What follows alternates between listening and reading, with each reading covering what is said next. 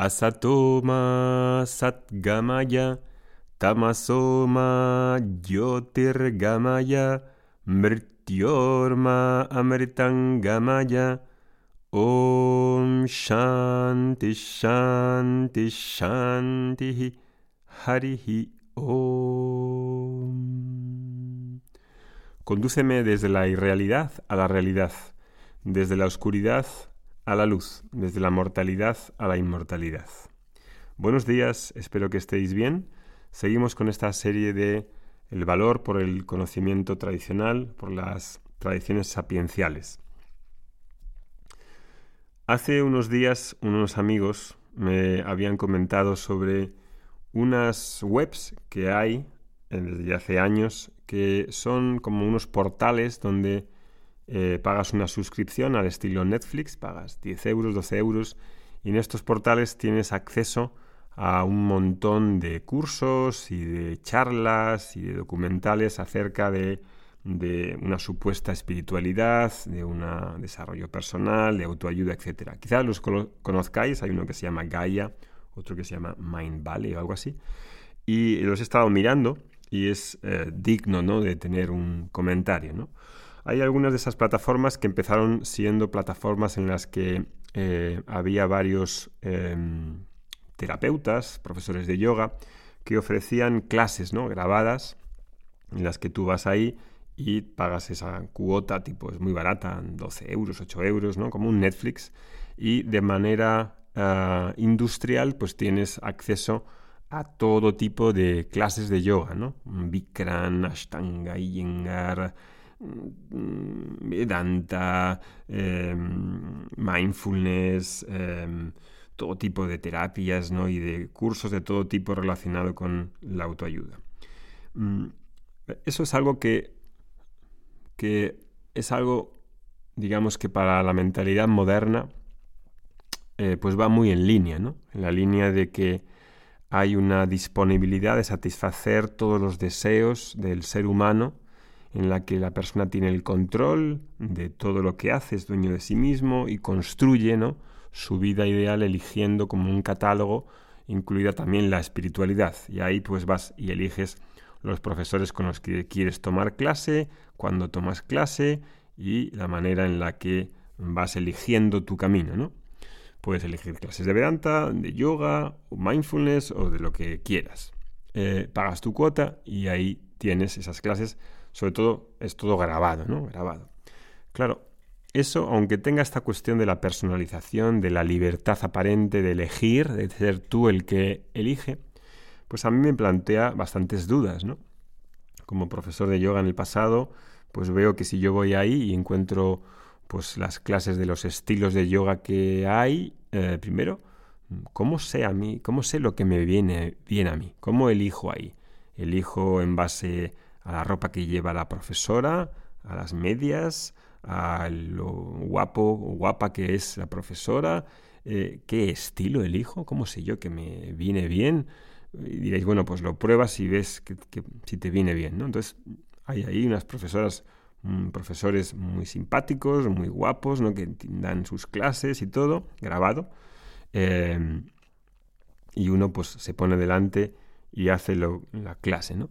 Claro, mm, yo, eh, la verdad es que soy un poco escéptico. En ese tipo de, de aproximación a la espiritualidad en la que uno elige y se conforma como mm, juez, eh, mm, juez de sí mismo, de, no tener un contacto con sus profesores, de no poder preguntarles y tener un contacto personal con ellos, de elegir lo que para ti está bien, para está mal, lo que te viene bien, todo tipo como una carta, ¿no? Es como, como esa antigua eh, ley ¿no? mm, americana, que es el consumidor tiene la razón y el consumidor es ahí el que elige entre todo ese catálogo amplísimo de posibilidades ilimitadas su propio destino.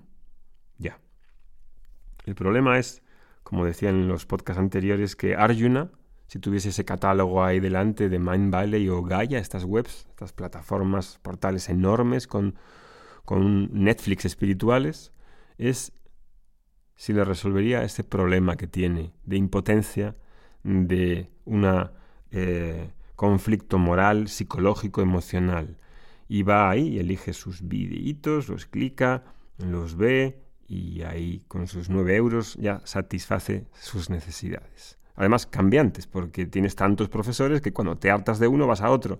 Cuando crees que ya algo no te va, pues cambias al siguiente. Y ahí, en esa posibilidad ilimitada de ir cambiando, cuando tus gustos cambian, tus ragaduesas cambian, vas cambiando de profesor, así ad infinitum.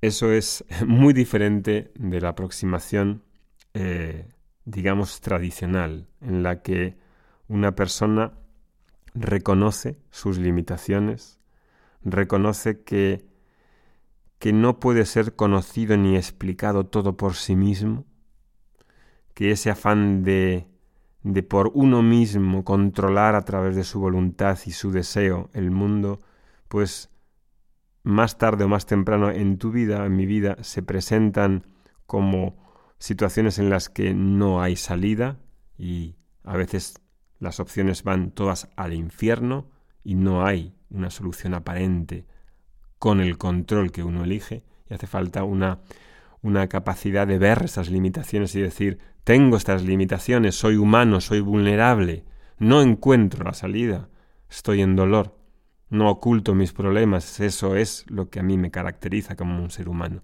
Necesito ayuda.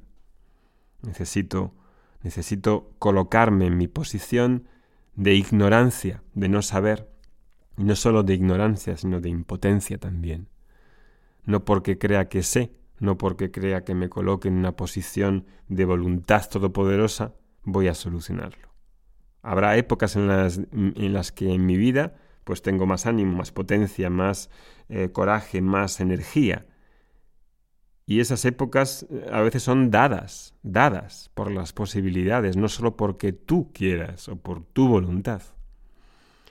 Cuando uno como Arjuna tiene esa capacidad de querer una enseñanza completa, de estar disponible, de encontrar una persona que te ayude a hacer ese camino, uno entra en una relación de profesor-alumno, en la que de ese profesor quiere aprender algo que no es ni siquiera suyo, que no es una canción suya. Bhagavad Gita, Gita significa canción y Bhagavad significa el Señor. La canción del Señor no es la canción de Oscar Montero, no es la canción tuya, no es la canción de Shankara, no es la canción de Swami Dayananda, no es la canción de Platón, es la canción del Señor. Es una canción divina que no es mi canción en base a mis interpretaciones o mis experiencias o mi sincretismo. Es una canción que canto que no es mía, que no viene de ni siquiera de un ser humano.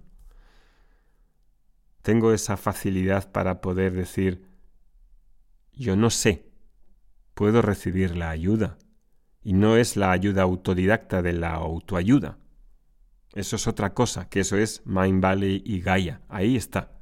Pero eso es una trampa. Mi modo de ver es una trampa. Que me mantiene ocupado durante un tiempo, hasta que me canse de todo eso, como me canso de todo tipo de cosas en el mercado, también me cansaré de la biblioteca pseudo espiritual. Y no porque a lo mejor tenga algún uso, pero en general a mí me parece tan confuso ese mundo de la espiritualidad como mercado de opciones ilimitadas en las que yo configuro la espiritualidad a la carta. Yo personalmente no creo en eso. Cuando conocí a mis profesores, confié en mis profesores, me entregué a sus enseñanzas y ahí yo no era el que controlaba ni siquiera la enseñanza. Yo no decía, quiero estudiar esta Upanishad Somidayananda, quiero estudiar ahora la Bhagavad Gita. No, y yo me coloco ahí y digo, quiero aprender de ti, quiero que me enseñes. No elijo lo que me vas a enseñar él. Dime tú qué es lo que he de aprender. Quiero aprender de toda esa enseñanza, de esa visión tan antigua, tan, tan, tan fértil, tan próspera. Eso es diferente que en Gaia o Netflix. En la escuela de Vedanta Academy seguimos esa línea. Es online, sí, pero las clases son en directo. Hay un contacto con los profesores, hay preguntas y respuestas en directo, porque si tienes preguntas cuando lees un libro y más cuando puedas leer porque no están hechas para leer las escrituras así como un libro de una novela, como un libro de autoayuda. ¿A quién preguntas? Porque obviamente salen miles de, dudas y de contradicciones. ¿A quién preguntas? ¿Dónde vas? En Gaia no hay un contacto directo, es todo grabado.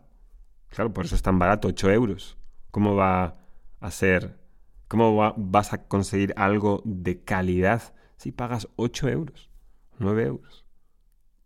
Si no hay un soporte, si no hay nadie a quien acudir.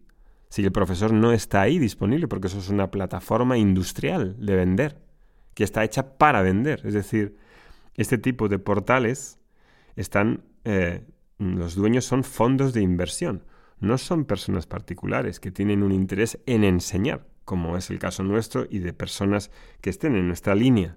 Queremos sobre todo enseñar, transmitir una visión, estamos comprometidos en entregar una visión, un estilo de vida antiguo, que ha funcionado, que es completo, que es profundo.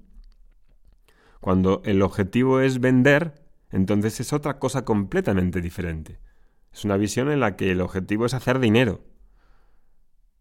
En la de crear un catálogo para, para hacerlo atractivo y vender. Pero cuando es una escuela en la que estás, en lo que lo importante es la transmisión, en lo que lo importante es que la persona te cerciores de que recibe lo que tiene que recibir acompañándola, es otra cosa totalmente diferente. Estamos hablando de mundos diferentes. Esa es la reflexión que os quería hacer hoy con este Netflix espiritual comparado con las escuelas tradicionales que tienen una misión, tienen un propósito completamente diferente que el propósito mm, del marketing, de los mundos, del, mundo de los negocios que existe detrás de ellos. Que tengáis un buen día. Hariom Tatsat.